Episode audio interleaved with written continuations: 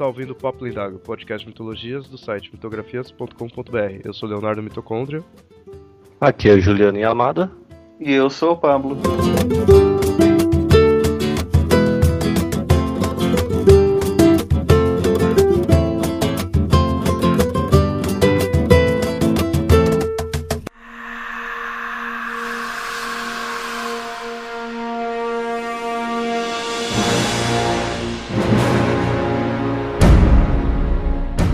De obstáculos, desafios e terror.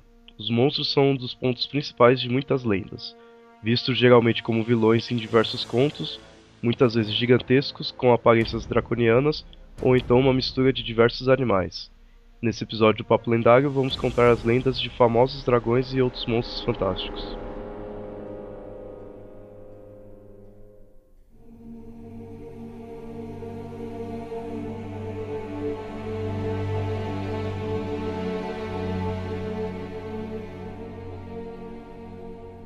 Bom, aproveitando que nesse episódio a gente vai estar falando aí de monstros e dragões, gostaria de fazer uma pergunta para você, Amada. Se você fosse atrás de um dragão aí, onde você iria? Cara, eu não sei, uma um calabouço, uma caverna, uma montanha perdida, algum lugar. Onde teria um dragão atualmente? Bom, atualmente você pode encontrar dragões em locais mais fáceis aí, não precisa ir tão longe assim, não precisa ter tantas aventuras aí. Basta você ir na, na banca de jornal aí do lado da sua casa que você pode encontrar um dragão. Quê? Não consigo imaginar isso. Sério? Ele ia pisar na banca, né? Na verdade, ele estaria dentro da banca. Por isso está saindo a coleção Dragões e Criaturas Fantásticas da Planeta de Agostini. Né? Eles que estão trazendo vários dragões pra gente aí. A coleção está fantástica. É, é, muito boa. Vem sempre um fascículo em cada edição, no qual você encontra nesse fascículo características de um dragão específico em cada número e também outras coisas sobre dragonologia, né? Certas outras características e até outros monstros, outras criaturas, né? Não só dragões, né? Outras criaturas fantásticas, né? Mas melhor do que você ter que ir na banca atrás desse dragão para caçar esses dragões, os próprios dragões podem ir até a sua casa. Já pensou que medo? Ter na sua casa chegando o dragão? É, aí é fogo, literalmente. Literalmente, né? Porque essa coleção ela tem não só nas bancas, mas também por assinatura, né? Você pode assinar essa coleção e aí estaria vindo direto para sua casa. E o bom é que mesmo se você tiver em alguma cidade que não tenha saído nas bancas, você pode fazer essa assinatura que aí eles mandam, que eles mandam via correio, então mesmo se você não estiver encontrando aí, você pode pedir para assinar. E essa assinatura é bem tranquila. É entregue bonito, vem numa caixinha extremamente protegida, o dragão, não amassa, não estraga e Planeta de Agostini tem a sistema de garantia, né? Veio estragado, eles trocam. É, porque a Planeta de Agostini ela é especialista nessa questão de miniaturas, né? Ela tem várias coleções. Eu já fiz uma assinatura da Planeta de Agostini e realmente eu não tive reclamação nenhuma. Ela já teve outros aí de carros, do Harry Potter, de Star Wars, tudo já teve várias, né? Até quem quiser, aí é só conferir lá em www.planetadeagostini.com.br. Aí lá você vai encontrar várias coleções, inclusive essa de dragões e criaturas fantásticas. Né? É só você clicar lá e começar a assinar. Né? Para quem está assinando, vai estar tá sempre vindo as edições, sendo um total de três edições por mês. E inclusive essa coleção já começou a sair nas bancas, mas quem estiver assinando aí vai vir todos os números, não precisa se preocupar. Né? São um total de 35 fascículos, cada um com uma miniatura diferente, sempre vários tipos de dragões, desde o Basilisco, um, o Ladon, o dragão da lenda de São Jorge, o Smaug, né, dos Senhor dos Anéis, vários dragões, né? E uma coisa boa para quem estiver assinando, depois vocês também vão receber uma base ali para vocês irem colocando os dragões, né, para guardar tudo ali bonitinho, isso exclusivo para assinantes, né? Para quem estiver assinando, não precisa se preocupar também que o preço é o mesmo do, nas bancas, né? Ou seja, a edição número 1 é R$ 7,99, a 2 R$ 19,99 e a partir da 3 é R$ 29,99. Quem estiver assinando, que vai chegar direto em casa, não precisa se preocupar que o frete é grátis para todo o Brasil. Eu tô vendo aqui, eu tô olhando pra miniatura que tá na minha frente, é muito bem feito. É muito boa, que dá medo esse dragão aqui, cara de mal. é muito boa. Falando nessas miniaturas, parece que nós temos uma surpresa, né? Ah, exatamente. Pro ouvinte aí do Papo Lendário, agora que nós lançamos já há mais de um ano aí o podcast, aí nós também queremos ver o quão criativo e o quão fiéis vocês são ao papo lendário. Então, a gente vai fazer uma promoção aí para dar um brinde com os dois primeiros fascículos da coleção, no qual vai vir a miniatura do Ladon, no número 1, um, e a do Basilisco, né? Número 2. A miniatura e o fascículo contando as características deles, né? Mas quem vai levar isso daí vai ser aquele ouvinte que, da forma mais criativa, mostrar algo assim que mostre como ele é fã do Papo Lendário e algo relacionado a esse episódio que a gente está lançando sobre dragões e monstros, né? Então pode ser desde uma frase ou um vídeo, uma imagem, um desenho, um áudio, seja criativo, né? Parem para pensar assim e vejam quão criativos vocês possam ser e mandem alguma coisa assim para nós, pra gente ver aí quem for mandar para participar e para tentar ganhar os fascículos tem que colocar online, né, esse vídeo ou foto, né, assim, o que você for pôr, assim, mas tem que ser algo online, né, para todos estarem vendo também. A promoção tá correndo a partir de agora que está sendo lançado o cast. Então você está ouvindo aí já começa a pensar aí no que você vai mandar, mas a gente tem o prazo de até o dia 2, onde a gente vai onde a gente vai estar tá lançando episódio de leitura de pergaminhos, no qual a gente vai mostrar quem foi o vencedor. Então, como a gente grava um pouquinho antes, então manda até sábado, dia 30 de outubro, que aí a gente vai ter gravado, a gente já vai ter escolhido e aí a gente grava e lança o episódio de leitura de pergaminhos mostrando quem foi o vencedor no dia 2, né? 2 de novembro. Então vocês têm praticamente de duas a três semanas aí para pensar, né, serem criativos e mandar aí pra gente para concorrer. Entrem lá em planetadeagostini.com.br e assinem aí a coleção, né, para receberem os dragões na casa de vocês. Com cada edição uma miniatura e um fascículo com várias informações. E não deixem de participar aí da promoção para concorrerem aos dois fascículos aí para o ouvinte que for mais criativo.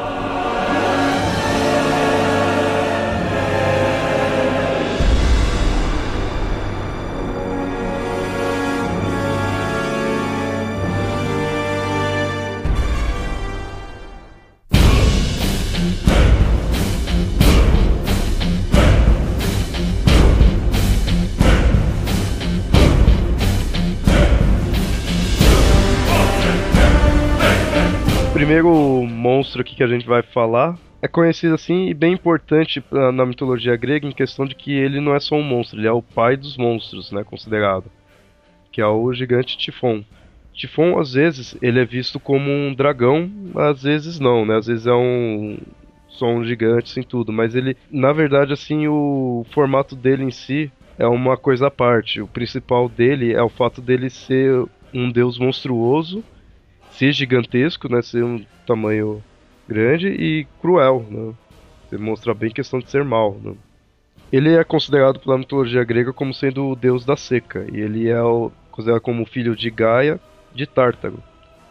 Só que segundo a lenda dele, ele na verdade meio que não nasceu mesmo de Gaia. Na época que a deusa Gaia estava grávida dele, pegou e transformou, antes mesmo dele nascer, transformou ele numa semente. Entregou para a deusa Hera. É, era sem saber de nada, pegou e plantou essa semente no jardim ali do Olimpo.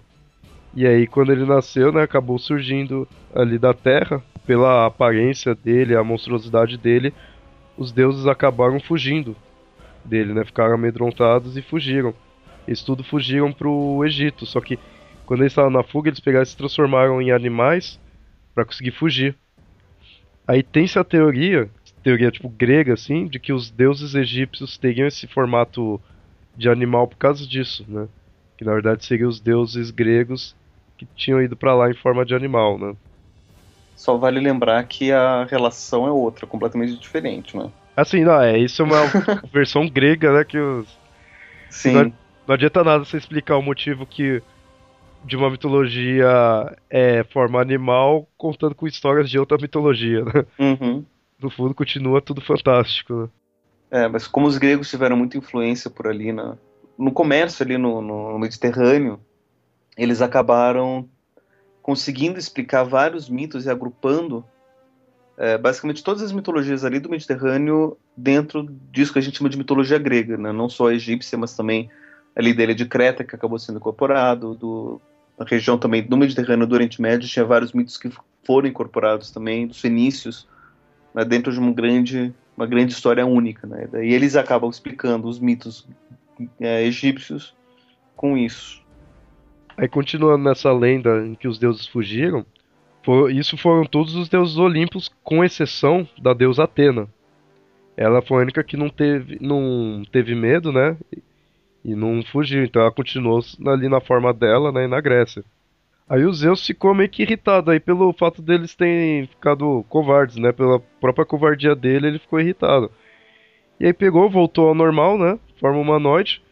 Foi lá com raiva do Tifão, pegou aquela a foice que foi usada no, por Cronos para castrar Urano, né? Pegou essa arma e foi lá e atacou o Tifão. Aí os dois brigaram, só que aí o Tifão acabou ganhando de Zeus. Desarmou Zeus, pegou a foice deixou Zeus inconsciente e ainda por cima arrancou os tendões de Zeus. Aí, tendo vencido a batalha, ele levou Zeus para uma caverna e o prendeu. Aí até deixou com outro monstro lá vigiando, né, o corpo de Zeus.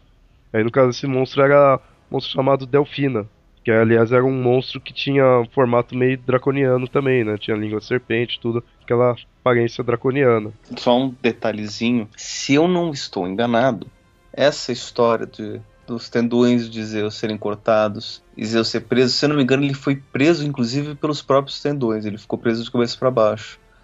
E se eu não me engano, essa é uma das referências, uma das influências para a carta do tarô do enforcado que é uma pessoa pendurada de cabeça para baixo. Se eu não me engano, tem uma das, das bases, ou pelo menos uma das, das referências arquetípicas nessa, nessa história de Zeus. Aí até enquanto nessa época ele estava preso, mais tarde aparece o Hermes e o deus Pan e conseguem libertar Zeus, né?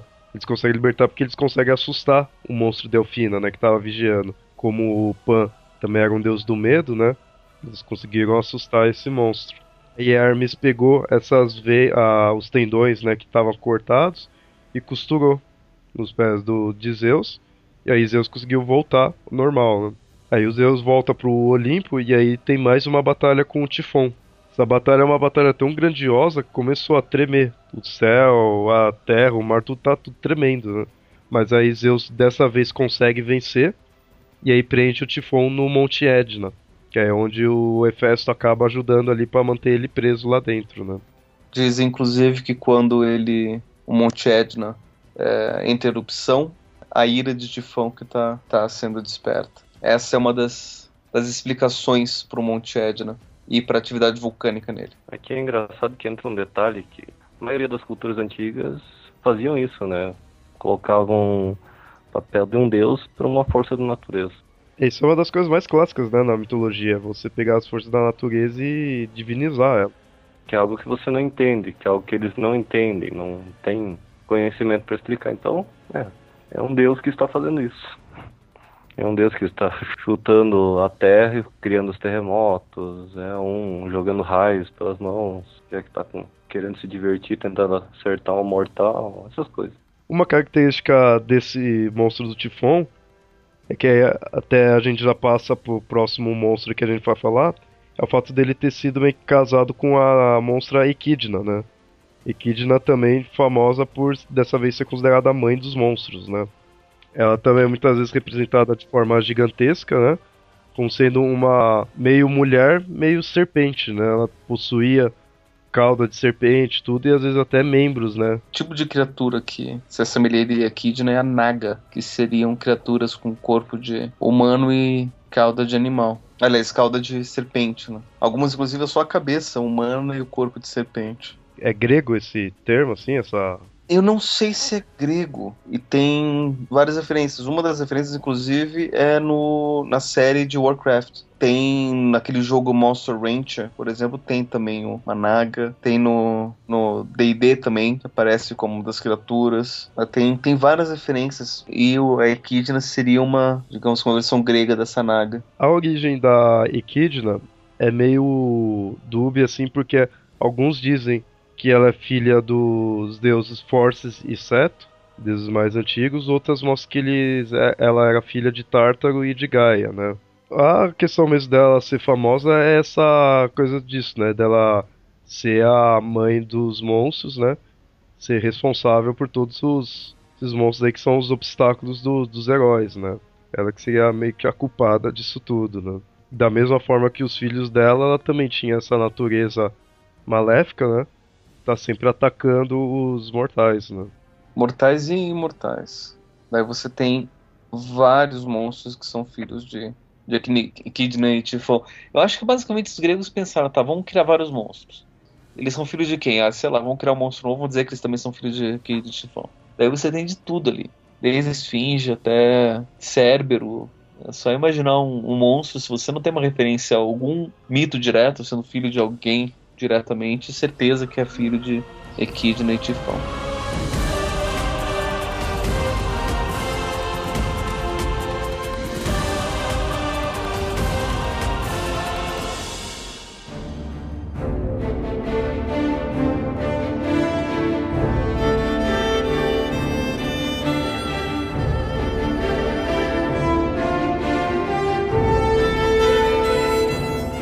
Próximo monstro que a gente vai falar, no caso aí já é um literalmente mesmo um dragão, né? Que é o dragão Ladon. Ou Ladon, né? não sei como pronunciar muito bem. Acho que é Ladon. Esse dragão ele tá relacionado com a história das Hesperides, que era ele quem guardava por uma época, né? Ele ficou ali sendo o guarda do Jardim das Hesperides, que é onde tinha as maçãs, né, encantadas. Fisicamente falando, o Ladon ele era um dragão que possuía 100 cabeças, né?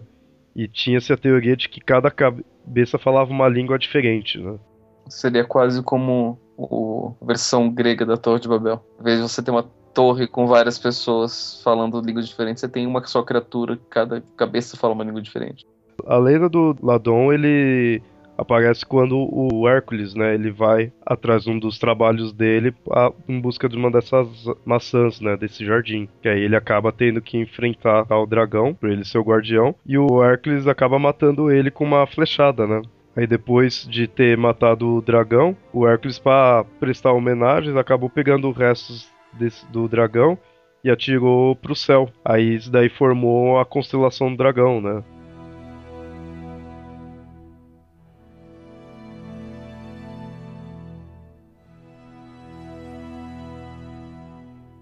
O próximo monstro aí que a gente vai falar é chamado de Mantícora. Mantícora é a criatura da mitologia que é meio que semelhante à quimera, né? Que é pelo fato de ser meio que mistura de vários animais, assim.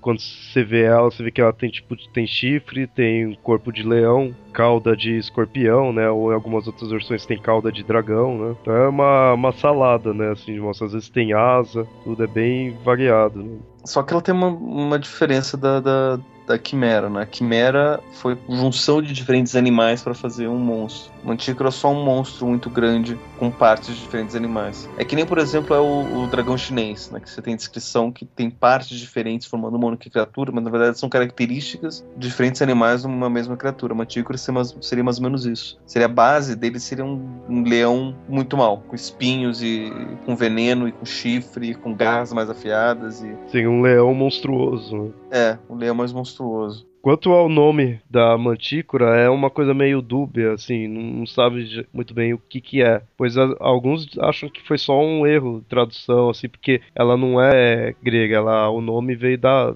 é persa, né? Só que aí alguns dizem que é um erro de tradução, que assim foi modificando com o tempo. Outros dizem que teria vindo do mesmo da Pérsia e significaria literalmente o fato dela comer seres humanos, né? Pelo que eu tô vendo aqui, a questão desse erro de tradução é o, a forma como o nome chegou até a gente. Parece que o nome original era o persa mesmo para comedor de homem, mas que não era bem mantícora, que se dizia, era uma outra coisa. Então o significado seria esse, mas a pronúncia mesmo que foi, talvez. É, eu acho que o, o, o, erro foi de pronúncia e não necessariamente de tradução, pelo que eu tô vendo aqui nas, em algumas fontes. Mas um, uma das características da mantícora não é só você ser monstruoso, ele, ele teria também é, o rosto humano. Né? Além de ser um leão monstruoso, ele tem o rosto humano. Eu vejo, é comum ter essa questão assim de monstros, corpo todo esquisitão assim, mas chega no rosto, mostra às vezes não é rosto humano, né? Assim, eu acho bizarro isso.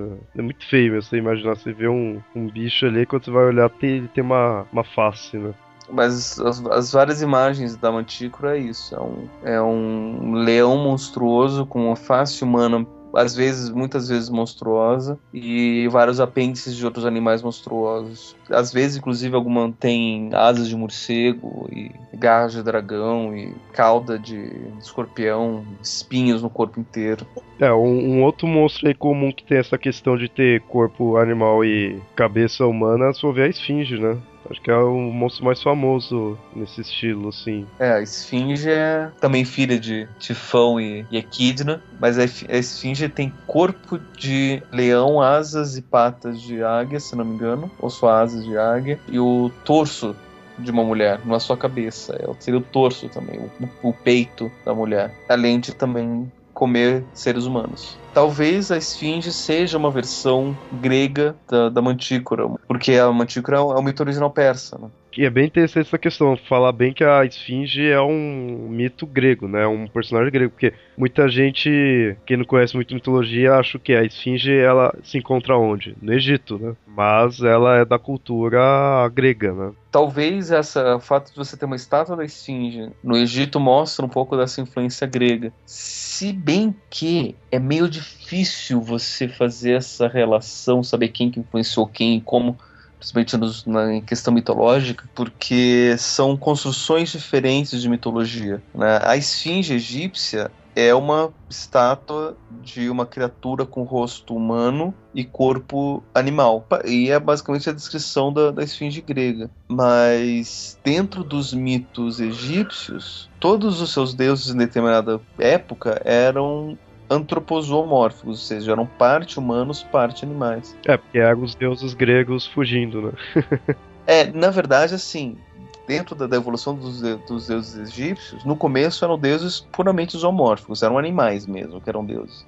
Depois eles passaram a ser antropozoomórficos, ou seja, metade animal, metade humano. E muitas vezes eram mostrados como humanos com cabeças de animal. E depois passaram a ser só antropomórficos. Os deuses mais, digamos, mais recentes eram 100% humanos. Né, os deuses mais novos. Os deuses mais antigos eram 100% animais, os intermediários eram meio homem, meio animal, e os mais novos eram 100% humanos. Inclusive, nessa época, que era a época dos, dos, dos faraós, os faraós eram, eram humanos e eram considerados deuses. Então você tem várias representações divinas de faraós 100% humanos e outros deuses também passaram a ser ter representação 100% humana e só referência animal. Né? E então a esfinge seria, a esfinge egípcia seria uma dessas referências antropozoomórficas. Né? Eu não conheço muito de mitologia egípcia, então eu não sei exatamente como que ela se encaixa dentro dessa, dessa relação dos deuses, mas a esfinge que a gente está falando aqui, ela é grega. É porque eu conheço de mitologia egípcia, eu não lembro nada assim, realmente algum mito relacionado com a esfinge, né?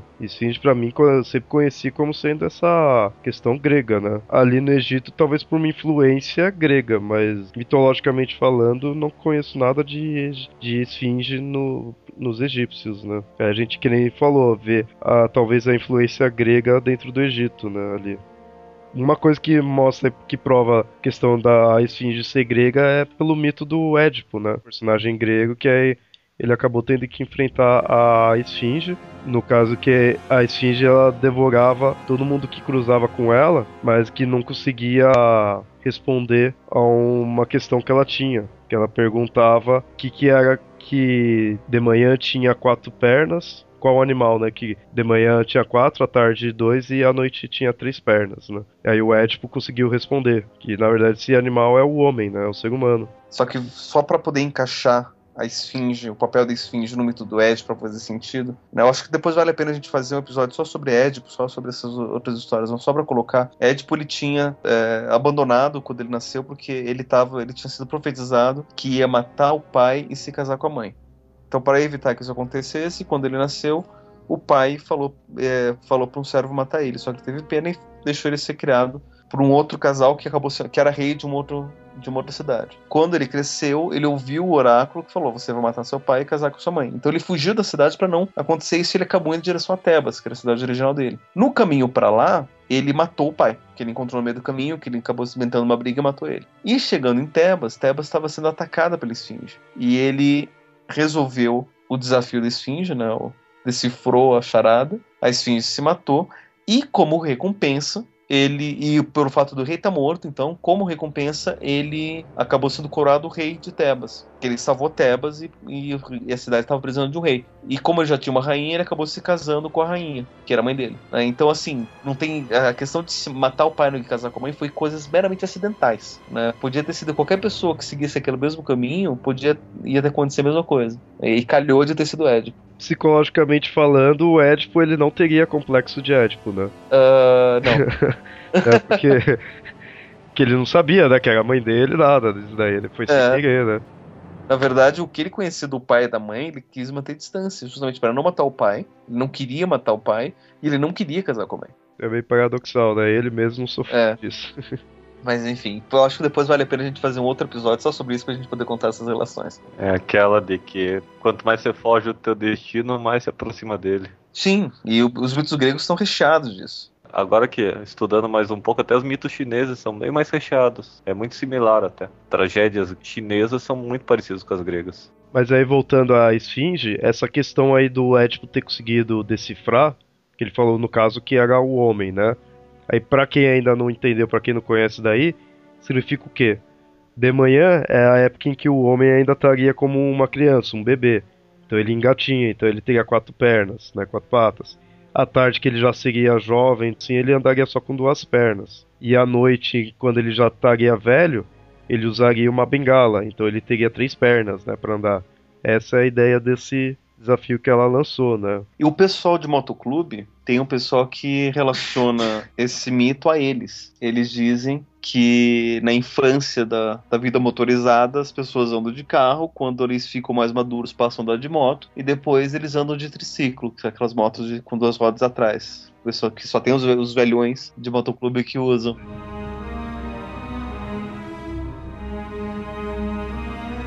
Aí finalizando o, a lenda aí da Esfinge, ela ficou pé da vida aí com o fato dele ter conseguido decifrar que acabou se matando, né? Eu fico imaginando, ela deveria ter perguntado para ele, feito outra pergunta, sei lá. Ela fez. Ela fez? Fez. Chega a ter outra, só que essa não. Essa outra charada não é muito divulgada. Essa, a segunda charada da Esfinge é a seguinte: Qual é a velocidade de mandoguinha? A europeia ou africana?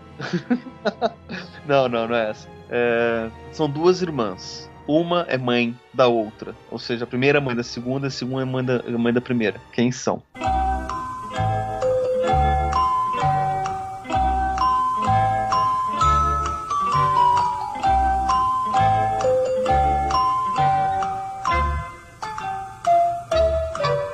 É, se fosse vocês, já teriam sido comidos pela esfinge. Já estaria morto, feito. Eu não sei, sei herói grego. É, esse da resposta é o dia e a noite. Ah, tá certo. A noite nasce do dia, dia, dia nasce da noite, são duas irmãs. E o Édipo conseguiu responder. E daí sim que ela ficou possessa, furiosa e, e se matou. Pulou de um penhasco, do alto de um penhasco e morreu. Ser herói não é só ter força e superpoder, é também saber resolver quebra-cabeça. Sim, o, o Odisseu foi um. O Odisseu não era tão forte assim. Odisseu ele era herói porque ele era inteligente. E Édipo também. Édipo não, não era forte. Inclusive, ele tinha machucado no, no pé, ele era manco. Ele compensava com, com a inteligência. É, eu não, não serviria pra ser herói.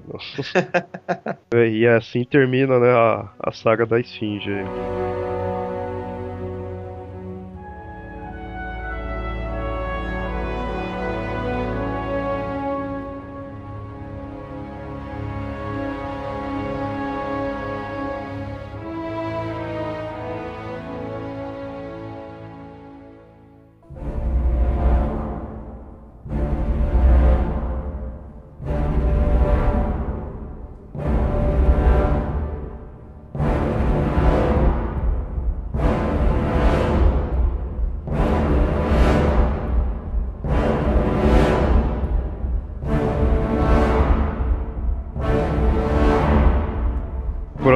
Que a gente tem aí, dessa vez voltando pro dragão, né? Que é o basilisco, né? É, ele não, não é bem só um reptiliano, né? Tem um, referências alquímicas que contam como você vai, faz para criar um basilisco. É, seria quase que impossível, né? Porque ele tinha que ser um ovo de um galo se um galo botasse um ovo, esse ovo, se ele fosse chocado por um réptil, pode ser um sapo ou uma coisa, de lá ia nascer um basilisco. Mas você ia ter que achar um galo que botasse ovo. Ah, é galo, né? Não é. Ah, é verdade. Eu imaginava, tipo, é um galo, é o que é? Uma galinha, não, é um galo mesmo, né? É um galo que tem que botar o ovo. Cara, é, então, o outro acha... galo devia ter sido muito sacana. então, assim, se você achasse um ovo de um galo e conseguisse achar algum réptil que chocasse, porque réptil nenhum choca o ovo, né? Todos os répteis que botam ovo, eles eles abandonam. E se achasse esse réptil que chocasse o ovo, você de lá ia nascer um basilisco é impossível você fazer, mas alguns alquimistas que mexiam com essas coisas, eles tentavam fazer isso para ver se dava certo, né? Porque não. os alquimistas eles não mexiam só com ele, é, metais, transmutação de metais, eles também faziam, alguns mexiam com, com vida, né? com animais e tudo mais. Não seria chocado por uma rã? Réptil, anfíbio, sei lá. Ah, o, que eu, do que eu me lembro é um réptil. É, acho que varia de várias versões. Aí que fica mais impossível também, na parte da biologia. Porque tanto uma, um anfíbio como um réptil, ela não, não tem o poder de chocar, porque ela não consegue produzir calor. É, é sangue Aí, frio, né? É sangue frio, você, eles não conseguiriam chocar. Uhum. Que o corpo deles acabaria absorvendo o calor do ovo. É. Pior. E daí não ia dar muito certo. Os únicos animais que chocam mesmo são as aves. Esse fato dele ser meio que filho de galo aí explica porque em algumas versões ele seria uma serpente mas teria a cabeça de galo, né? Algumas seria a cabeça humana e em outras seria a cabeça de galo que ele teria. Né? Na verdade, ele, ele, é uma grande mistura é, de, de, de réptil, serpente com, com ave. Às vezes ele, ele tem o corpo coberto por penas, às vezes ele tem patas de, de galinha e, e, cabeça de e corpo de serpente. Né? Tem, tem várias versões, de, tem vários formatos de, de basilisco. Uma outra coisa que marca ele é, além dessa questão do formato dele assim, e de como ele vem, é a questão do poder dele. Que ele conseguia matar as pessoas só com um olhar. Ele olhava para as pessoas tudo e aí já matava. E isso acaba também sendo um motivo também do único jeito de matar ele é fazendo ele ver o reflexo dele, né? Muito uhum. semelhante à monstra medusa, né? De certa forma. É, é, aquela, aquela grande questão, né? Se você mata pelo olhar, basta você se olhar pra se matar. Você é tão feio que nem você se aguenta, né? mais ou menos isso. Ah, uma citação boa para quem quiser ver mais ou menos o que, é uma basilisco, tem que assistir aquele filme do, do, do Harry Potter lá, o segundo. Ah, o do. A Câmara Secreta. Câmara Secreta, isso. Esqueci o nome. É, se bem que nesse. No filme, o basilisco é uma serpente bem grande. É, uma serpente gigantesca, mas o. Só que no, no filme não explica. Eu só entendi mesmo porque eu sabia a lenda do basilisco, que começa a aparecer galos mortos na escola lá, e ninguém fala por quê. Mas isso no livro, né? Porque no filme não tem. Não, no filme mostra também. Eu não me lembro disso. Não, não é nem, nem falado, é só o Hagrid lá segurando um monte de galo morto lá na mão. Ah, tá. Tem que ver de novo para pegar esse detalhe. Mas no basilisco no filme ele tem essa questão de que você não pode olhar para ele, senão você você morre, que é o que é o que aconteceu com a com a Ginny Weasley, né? É com a, aquela menina que é a fantasma. A Ginny, ah, sim, não, sim. Ela não morreu. Não, ela não chega a morrer, mas ela acho que quase que viu e ele, o Harry salvou, se não me engano. Mas é, foi verdade. A... Uma coisa que mostra bem essa questão do basilisco ter essa semelhança com a medusa, que nem a gente tinha falado, é no. A gente pode ver num livro que retrata a cultura viking, chamada Devoradores de Mortos, que lá tem um relato, né, um pseudo-relato, assim, de que para você enfrentar um, basi um basilisco, era bom você usar um espelho como escudo para que ele fugisse, né, para espantar ele ou até matar ele, né, com reflexo. Isso seria melhor você fazer isso do que tentar enfrentar ele, porque ele, além de ter esse olhar mortal, ele tinha um veneno que mesmo se ele atingisse na sua arma, né, tipo se você tivesse com a espada e atingisse ali, esse veneno ia correr até você, até, né, até seu corpo e te matar. Então é bem semelhante a questão da medusa de conseguir matar as pessoas com o olhar e de você usar um escudo, né? Como reflexo, que nem foi usado na lenda da Medusa, né? Só que na Medusa o cara usou realmente a, a espada ou a foice para cortar a cabeça. Não tinha essa coisa do, do sangue, do venenoso. Não, não, mas tipo, teve que usar um escudo, né? Assim como Sim. questão do, da ideia do reflexo ali para poder se orientar, né?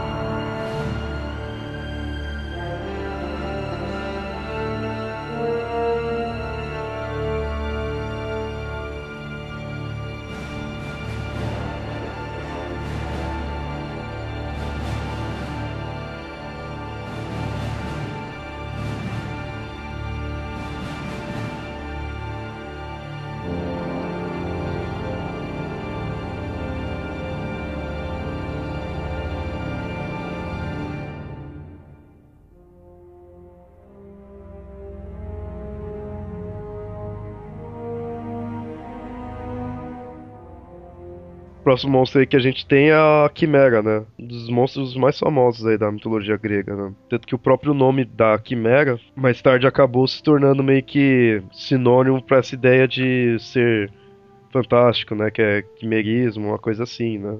Acabou se tornando meio que um termo, né?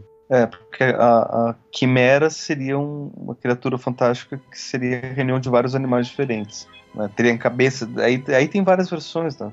Às vezes tem várias cabeças, às vezes só tem as diferentes partes, como se fosse um grande Frankenstein de animais. E, e o termo quimerismo é usado hoje em dia para várias outras coisas. Dentro da biologia, é usado, por exemplo, para descrever quando você tem, por exemplo, casos de, de uma pessoa com mais de um uh, eh, DNA que isso se dá, por exemplo, quando você tem dois óvulos fecundados e ao invés deles se separar, deles ficarem separados para fazer dois irmãos gêmeos, eles acabam se juntando, crescendo juntos e formam uma só pessoa. Então parte desse, de um óvulo vira parte de uma pessoa, outra parte vira parte de outra. Então essa, daí, essa pessoa sofre de quimerismo. Isso é mais bizarro quando um óvulo é XY e outro é XX, o que pode gerar o que eles chamam de, de hermafroditismo por, por quimerismo. Né? E, e daí pode acontecer de você realmente ter dois é, órgãos sexuais dessas separações aí estarem no, nos órgãos sexuais. Às vezes pode acontecer só de uma perna ser de um, de um sexo e o resto do corpo ser de outro, ou metade direita ser de um sexo, metade esquerda ser de outro, enfim. Então esses monstros poderiam até existir, era só coisas bizarras aí no DNA deles. pois é, não é que assim, tecnicamente é impossível você fazer isso de verdade, né? Porque os, os diferentes animais têm códigos genéticos incompatíveis. Né? Então é impossível você pegar animais diferentes e tentar juntar num único ser. É, pra formar a quimera você ia ter que pegar um leão, uma cabra, uma serpente, né? Se animais diferentes com códigos de, genéticos diferentes e você não tem como juntar e fazer com que viva. Bom, agora que a gente já explicou aí o que, que é a quimera, né? Que é, o, é um monstro com. Que nem que eu falei, né? Com mistura de cabeça de leão, corpo de cabra, cauda de serpente, né? Ou às vezes de dragão, né? Curiosamente também era filha de Equidna e Tifon, né? Como muitos outros aí monstros, né? A lenda dela tá ligada com o herói, a lenda do herói Belerofonte, né? Ela é a vilã da lenda dele aí na lenda desse herói, a gente vê que o, o um rei ele chamado Iobates é, recebeu com o, o herói, né? O herói estava passando, ele chegou no, no reino dele e aí, como que é costume grego, recebeu o herói com toda hospitalidade, né? E nessa época a quimera ela estava atacando ali os locais ali do reino, né? O genro desse rei, um cara chamado Proteu, tinha uma rixa com o Belerofonte e aí pediu pro Iobates pegar e matar esse herói. Só que aí o Iobates estava mó assim que ele tinha recebido ele com hospitalidade e tudo, então não podia matar, né? Aí o que, que foi? Como tava acontecendo esse negócio dos ataques da Quimera, o Iobates pegou e pensou, ó, vou pedir para ele enfrentar, já que ele é um herói, vou falar para ele enfrentar a Quimera, né? Ele não vai conseguir sobreviver, né? Então já resolvo dois coelhos com uma cajadada só. Ou não, né? Porque um problema da, da Quimera vai continuar lá. Uhum. O herói aceitou, o Belerofonte aceitou o desafio. Ah, beleza, né? Vou lá dar umas porradas aí nesse bicho feio aí. Só que aí antes ele pegou e consultou um vidente, né? Chamado Polido, que deu um conselho para ele, ó. Vai lá antes de enfrentar esse bicho aí, esse monstro, vai atrás do Pegasus, né? Que aí você vai acabar te ajudando tudo, né? Que é o cavalo alado, né? Aí beleza, ele foi e conseguiu encontrar o Pegasus com a ajuda da deusa Atena. Aí beleza, conseguiu encontrar, conseguiu montar nele e foi lá enfrentar a Quimera, enfrentou e derrotou de boa, né? Aí mais pra frente, com esse negócio da vitória, dele ter conseguido vencer a Quimera, teve outros desafios, tudo, e ele foi vencendo, né? Um herói, aí foi vencendo fácil. Só que aí ele acabou ficando orgulhoso por causa disso, né? Ele tava se achando fodão, tudo pegou e começou a voar cada vez mais alto, né? Foi indo, foi indo, até que chegou meio que no limite do céu. O cavalo não aguentou, perdeu assim tudo e acabou caindo. Aí ele caiu, nessa queda dele, curiosamente ele não morreu, mas ele acabou ficando cego e manco, né?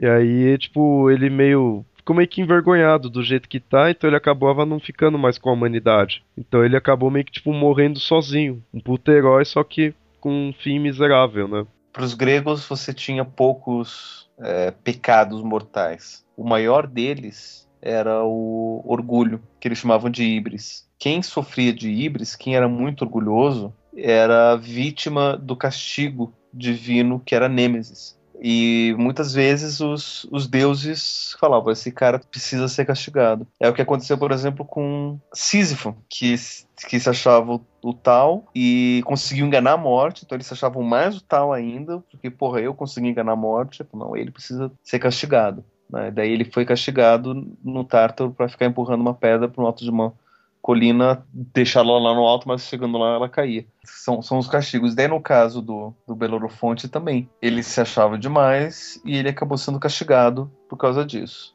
E mais uma referência, inclusive, a Quimera e Belorofonte. No Missão Impossível, no filme, eles estão transportando um vírus mortal, que é feito por vários vírus mortais diferentes num só, que é o vírus Quimera.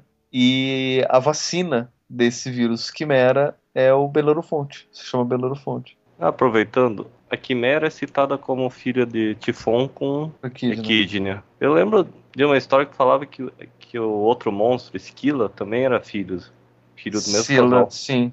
Sila, Esquila. É que é, se escreve em inglês escreve é com SC. Aham. Mas na verdade grego, fala Sila. É, em grego você também, se não me engano, com, com Sigma Ki, mas Sila Sila. Sila é uma, era uma criatura de com seis cabeças. Era um monstro com seis cabeças que morava ali no estreito entre a Itália e a Sicília. É aquele que o Odisseu teve que passar, não foi? É, na verdade, assim, ele, tinha, ele teve que passar por lá e ele tinha duas opções. Ou ele passava por um lado e enfrentava Sila e perdia seis pessoas, porque Sila passava e cada uma das cabeças engolia uma das pessoas do seu barco, ou ele passava por outro lado e enfrentava Caríbides, que era um redemoinho. E daí ele corria o risco de perder o barco todo caso ele não conseguisse passar. É interessante que esse redemoinho, a gente fala assim, imagino que ah, é uma coisa natural ali, né? Mas também é considerado um monstro também. Dizem que, que tinha uma criatura lá dentro que fazia o redemoinho. E o redemoinho era a forma de poder é, engoliu as embarcações para poder se alimentar delas. E daí ele acabou escolhendo indo para o lado de Sila porque ele preferiu perder aleatoriamente seis membros da sua tripulação do que correr o risco de perder a tripulação inteira.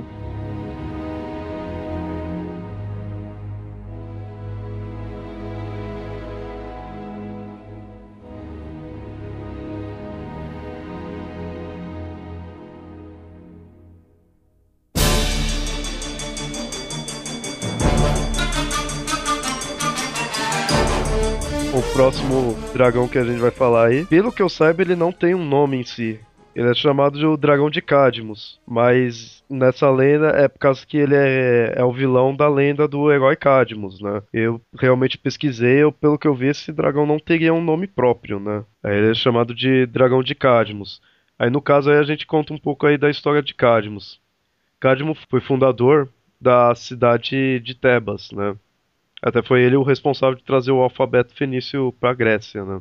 Além da, dele, da relação da cidade de Tebas, é que o pai dele ordenou que ele e os irmãos deles fossem à procura da Europa. No caso, era a, a irmã dele, né? Que aí tem aquela lenda do, de Zeus ter raptado a Europa, né? Aí então o pai pegou e falou: Ó, vocês vão lá e vai atrás da irmã de vocês, né? Procura e só volta quando tiver achado ela. Aí beleza, cada um foi para um local. Era ele, né, o Cadmus, um outro irmão dele chamado Silix e um outro chamado Fênix. Que não tem nada a ver com o pássaro. Aí beleza, cada um foi para um local. O Cadmus foi até a Grécia para procurar. Aí passou um tempo tudo, ele meio que parou de procurar, ele desistiu. E aí depois a mãe dele morreu, tudo, né? Aconteceu um monte de coisa, ele pegou e parou de procurar.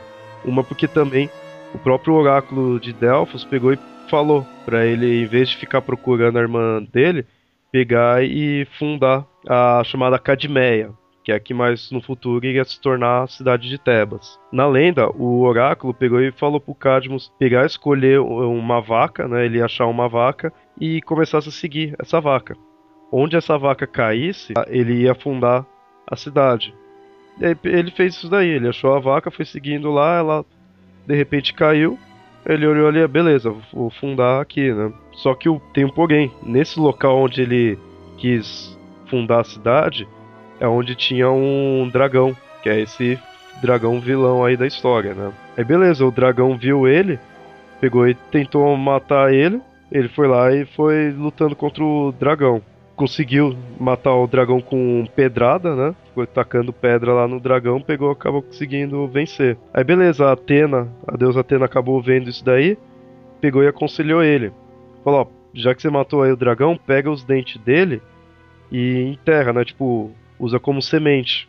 E beleza, e fez isso daí. Aí desses dentes acabou nascendo vários guerreiros, já tipo tudo armado, né? Tudo pronto para lutar.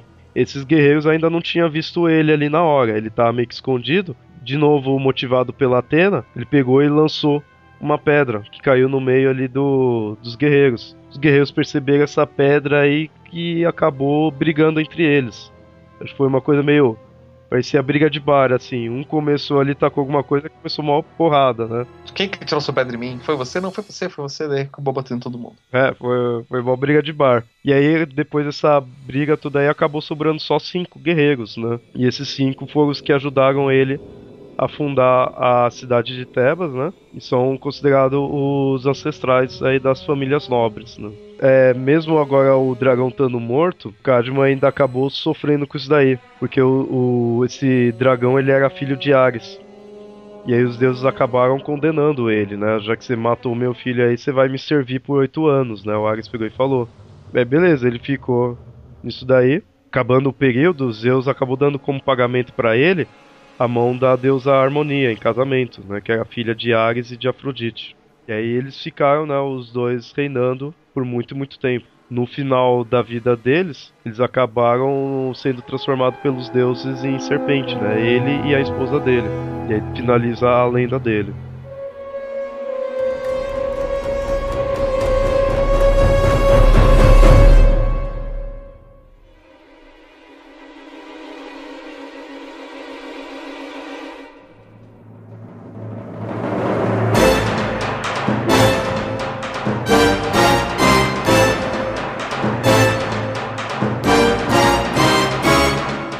Saindo um pouco da mitologia grega aí, que a gente já falou demais aí. Nunca é demais falar de mitologia grega.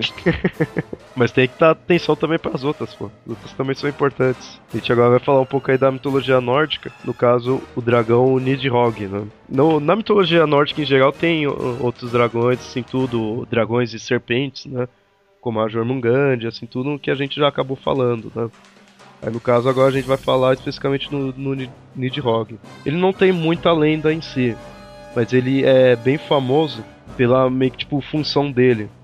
Porque ele é o dragão que tá lá no fundo da da Yggdrasil, né, lá perto das raízes da árvore e tá tipo comendo, tá sempre roendo a, a árvore do, do mundo, né? E aí ele tá esperando o Ragnarok, que aí é quando ele vai começar, ele vai conseguir devorar a árvore, né? Ele vai conseguir destruir ela junto com ele tem outros quatro dragões que também fazem essa destruição da árvore, que é o Grabak, o Gravivolute, o Goin e o Moin. Esse Goin e Moin deviam ser irmãos, meu, pra ter esse nome. Uma coisa que marca também esse dragão, ou também, né, às vezes como serpente, é o fato dele que é meio que mal educado, digamos assim, porque ele ficava sempre lançando insultos para uma águia que ficava no topo da árvore, né? Enquanto ele ficava ali embaixo nas raízes, tinha uma árvore que ficava na parte superior da árvore e um ficava insultando o outro. Só que como era muito longe, eles tinham como mensageiro um esquilo, né? Um esquilo chamado Ratatosk. Aí ele falava o insulto por esse esquilo, e esse esquilo ia lá e levava até a águia, né? E vice-versa, né? Vai ver, esse esquilo aí é o maior filho da puta. Ele que escrevia os insultos. Escreveu lá, viu o elogio, rasgou o papel, escreveu um insulto e entregou pra águia. Aí começou.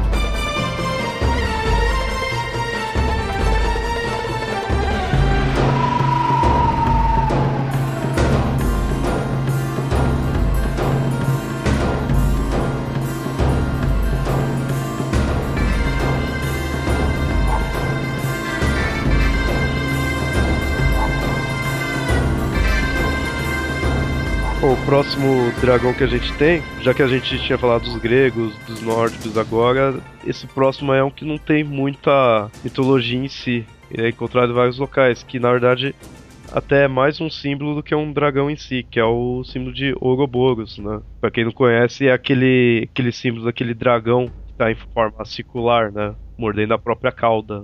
Que tem várias pronúncias, né? Pode ser Ouroboros, pode ser Uroboros, Ouroboros. E é uma coisa bem, assim, simbólica mesmo, né?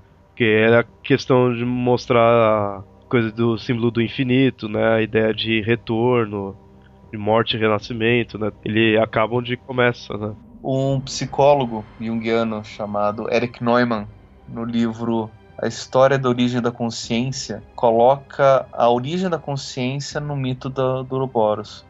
Como se fosse o Ouroboros fosse o, o ponto inicial, focal do, do nascimento da consciência. Porque ela traz toda a potencialidade do começo e do fim, tem, traz toda a noção do, da completude e por ser um mito muito antigo, os outros mitos eles acabam derivando dessa noção. É, tem relatos que esse símbolo tem mais de 3 mil anos, né? É uma coisa bem antiga. De, alguns dizem que ele apareceu na primeira vez na, no Egito, né? Que aí representava a questão do retorno do Ra, tudo, né? Ela pode ter aparecido pela primeira vez enquanto uma representação de uma imagem, né? Mas desde que o ser humano se reconhece enquanto tal, essa representação do, do infinito, do eterno retorno, do, da origem, do fim, da vida, da morte, da união dos opostos sempre existiu. E daí você tanto que você tem o, a versão oriental disso no Yin e no Yang. O símbolo de infinito também não, não foi baseado no Ouroboros? Do, do oito deitado? Aham. Não sei se tem alguma, alguma relação, né? O, o, Ouroboros ele é mais isso com uma eternidade do que com o infinito, né? Que são conceitos diferentes. É, o, o infinito você vê como uma quantidade muito grande tão grande que chega a ser infinita. A eternidade não é um tempo muito grande, é simplesmente é todo o tempo. É a diferença entre todos os infinitos. É que um meu professor de geometria ele costumava dizer, né? Você faz uma linha, quantos pontos você tem nessa linha? Você tem infinitos pontos. Você tem tantos pontos que você não consegue contar, mas se eles são todos os pontos, não. O todo é maior do que o infinito, porque o todo ele inclui tudo. E o infinito não. Você pode ter infinitas qualquer coisa, mas isso não vai, vai dizer que você tem todos. Por exemplo, quantos números negativos você tem? Você tem infinitos números negativos, mas são todos os números? Não. Entendi. Ele é, é infinito, mas é infinito só na, tipo, naquilo lá. Ainda teria coisas além, né? Sim. Você pode pegar, por exemplo, quantos pontos existem dentro de um círculo. Você tem infinitos pontos dentro do círculo. Porque cada ponto você pode ter vários pontos dentro desse ponto e você pode pegar um ponto de quebrar ele no meio várias vezes. E... Mas não é necessariamente todos os pontos, né? Pontos que existem, né? Então o Ouroboros ele é sinal da totalidade, do, do eterno, né? que seria todo o tempo, né? Da, da eternidade, da, da, da, totalidade, que é diferente do infinito. Eu não sei, sinceramente, eu não sei se tem alguma relação entre o, a totalidade e o infinito. Mas eu sei que a totalidade é muito maior do que o infinito. Na alquimia também, né? É bem importante, né? Ele. Sim, é, a alquimia é um dos, dos, símbolos mais importantes, o Ouroboros. Ainda mais porque no, na alquimia não, não adiantava só você é, fazer um círculo. Né? Porque um círculo por um círculo, aquilo era o sinal do ouro, que era o símbolo do Sol, que era o, o, o planeta relacionado a, ao ouro. Mas você tinha toda a representação da serpente que mordia o próprio rabo para representar o, algumas, algumas relações. Inclusive na própria química, Ouroboros aparece como muita importância. O cara que descobriu o anel de benzeno, ele estava tentando encontrar uma relação de como é que pode esse elemento se estabilizar com seis moléculas de carbono e seis moléculas de hidrogênio. Seis átomos de carbono e seis átomos de hidrogênio. E tentava construir ali as relações e pontes e tudo mais, e não fazia sentido nenhum. E daí, uma bela noite, ele estava dormindo e ele sonhou com o Ouroboros. E daí, quando ele acordou, ele teve ideia: é um anel, o benzeno. O Ouroboros participou da alquimia e da, da química. Da química também.